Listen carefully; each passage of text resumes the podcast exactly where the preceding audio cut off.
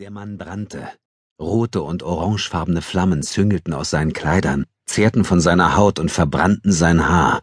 Das Licht war so grell, dass es vielen der Zuschauer die Tränen in die fassungslos aufgerissenen Augen trieb, und der Gestank nach brennendem Stoff, verschmortem Haar und schmelzendem Fleisch war unerträglich.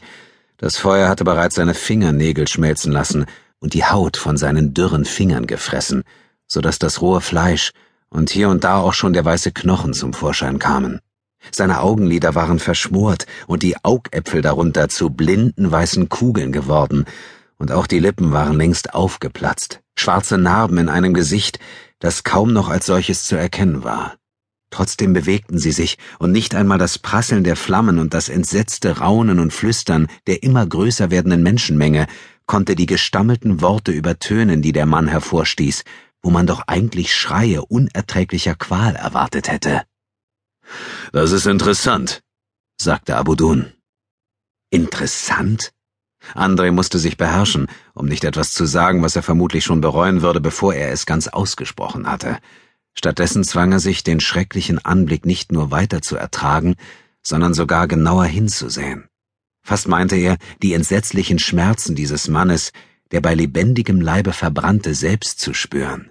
Er hatte unzählige sterben sehen, manche auf schlimmere und noch sehr viel qualvollere Art, aber was diesem armen Burschen da vor den Augen der gierig gaffenden Menge geschah, das tat er sich selbst und aus freien Stücken an. Viel mehr noch als dieses grausige Schauspiel jedoch interessierte André die junge Frau, die diesen besonders einfallsreichen Selbstmörder begleitete. Da war etwas an ihr, das ihn irritierte, ohne dass er genau sagen konnte, was. Ich meine nur, fuhr Abudun fort, als er wohl einsah, dass André sich nicht auf eine ohnehin fruchtlose Diskussion einlassen würde, aber auch nicht bereit, so leicht aufzugeben, dass es zumindest eine originelle Methode ist, sich selbst von dieser in die nächste Welt zu befördern, falls es sie gibt und wie immer sie auch aussehen mag, wenn auch gewiss nicht die angenehmste. Er zog eine Grimasse. Er muss gute Gründe gehabt haben, diesen Weg zu wählen, aber vielleicht ist er auch einfach nur verrückt. André glaubte weder das eine noch das andere. Verzweifelte Menschen waren imstande, die unglaublichsten und schrecklichsten Dinge zu tun, aber er hatte den Mann bereits im Auge gehabt, bevor er mit seiner grausigen Vorstellung begonnen und sich selbst laut betend mit Öl übergossen hatte, das dann von der dunkelhaarigen Schönheit in seiner Begleitung in Brand gesetzt worden war. Ein erschreckender Anblick, ganz zweifellos, aber irgendetwas an der ganzen Szenerie war sonderbar. Das Feuer war echt, die Flammen, deren Hitze er spürte, real, und der Schmerz, den der bedauernswerte Mann litt, war nicht gespielt. Und trotzdem. Lass uns gehen, sagte er, den Gedanken verscheuchend. Auf der Stelle wollte er sich herumdrehen, doch Abudun legte ihm eine gewaltige Pranke auf die Schulter und schüttelte den Kopf. Warum so eilig, Hexenmeister? fragte er. Warum nicht? gab André gereizt zurück. Seit wann macht es dir Spaß, den Qualen eines Sterbenden zuzusehen? Um nicht noch mehr Aufsehen zu erregen, als es ihrer beider Erscheinung ohnehin schon tat, hatte er ins Englische gewechselt, von dem er annahm, dass es keiner der Umstehenden verstand, und Abudun antwortete in derselben Sprache und unüberhörbar amüsiert. Es gibt da noch eine andere Möglichkeit, weißt du? Er deutete auf den brennenden Mann. Der Kerl ist ein Betrüger. André schwieg einen Moment und starrte den laut lamentierenden Greis an, Vielleicht hatte der Nubier ja recht, vielleicht auch nicht. Aber was ging es sie an? Er zuckte mit den Achseln und sagte laut Was geht es uns an? Abudun setzte zu einer Antwort an, und hinter André erscholl nun die Stimme der jungen Frau, die dem lodernden Mann bei seiner entsetzlichen Vorstellung assistierte. Seht her, schaut, mit welchem Mut meinen Vater der Glaube an den einzigen und wahren Gott erfüllt. Ihren Vater? André drehte sich nun doch noch einmal um und maß sie mit einem Blick, der diesmal nicht nur ihrem schönen Gesicht unter dem bunten Kopftuch galt. Die Frau war jung, vielleicht seine Enkelin, aber dennoch. Wie konnte sie zusehen, wie er sich etwas so Schreckliches antat? Die Frau fuhr fort. Und jetzt seht, wie Allah es denen dankt, die wirklich fest im Glauben zu ihm sind. Bei den letzten Worten hatte sie die Stimme leicht erhoben, und nun deutete sie mit dramatischer Geste auf die brennende Gestalt.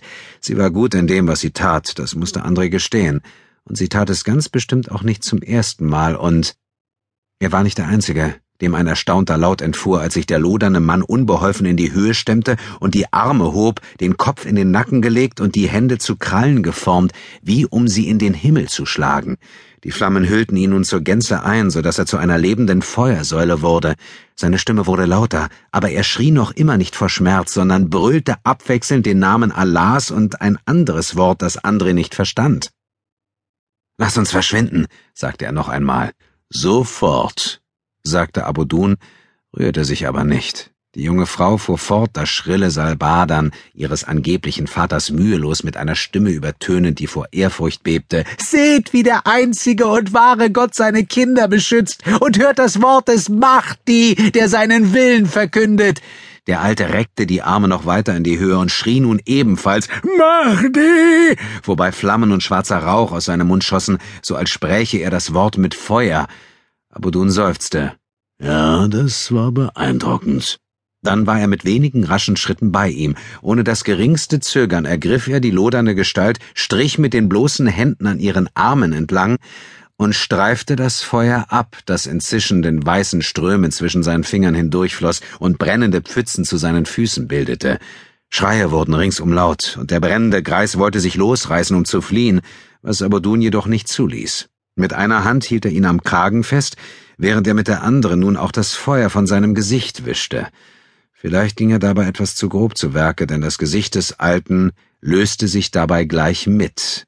Aber Duns Hand streifte es von seinem Schädel wie eine Maske aus weichem Wachs, die noch immer brennend zu Boden tropfte. Und genau das war sie auch. Der Alte zappelte und kreischte immer lauter, doch Aboduns Hand hielt ihn unerbittlich gepackt, während er ihm mit der anderen fast gelassen die Reste der brennenden Maske vom Gesicht wischte. Dann benutzte er seinen Mantel, um ohne Hast auch noch die letzten der Flammen zu ersticken, die aus den Kleidern des Mannes schlugen, bis schließlich der vermeintliche Greis mit schwelenden Kleidern und erschrockenem Gesicht dastand, das nur hier und da von der Hitze leicht gerötet, aber ganz und gar keine Brandwunden aufwies und im Übrigen auch nicht annähernd so alt war, wie es noch kurz zuvor den Anschein erweckt hatte. Für einen Moment kehrte vollkommene Stille ein. Selbst der angebliche Greis hörte auf zu kreischen und starrte den riesenhaften Nubier erschrocken an. Dann nickte Abudun ebenso übertrieben wie langsam und sagte, ja, das scheint mir wirklich ein Wunder zu sein.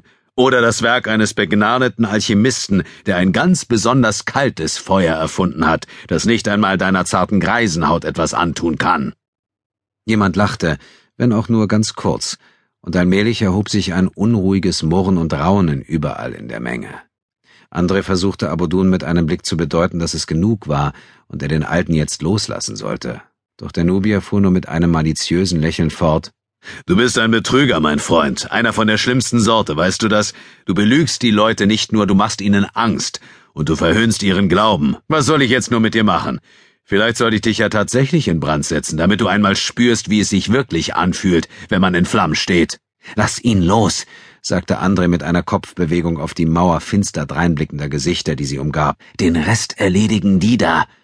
Abodun hielt den auf so wundersame Weise gehaltenen Mann am Kragen in die Höhe und schüttelte ihn so fest, dass seine Zähne aufeinander schlugen, stellte sich dabei aber so ungeschickt an, dass er das Gleichgewicht verlor und einen hastigen, langen Schritt zur Seite machen musste. Unglücklicherweise prallte er dabei gegen einen der Männer neben sich, der prompt zu Boden ging. Zu allem Überfluss war er dabei auch noch ungeschickt genug, den zappelnden Mann loszulassen, der die Gelegenheit beim Schopf ergriff und mit erstaunlicher Behendigkeit davonrannte. Und das musste er auch, denn mehr als nur ein Mann setzte unverzüglich zu seiner Verfolgung an.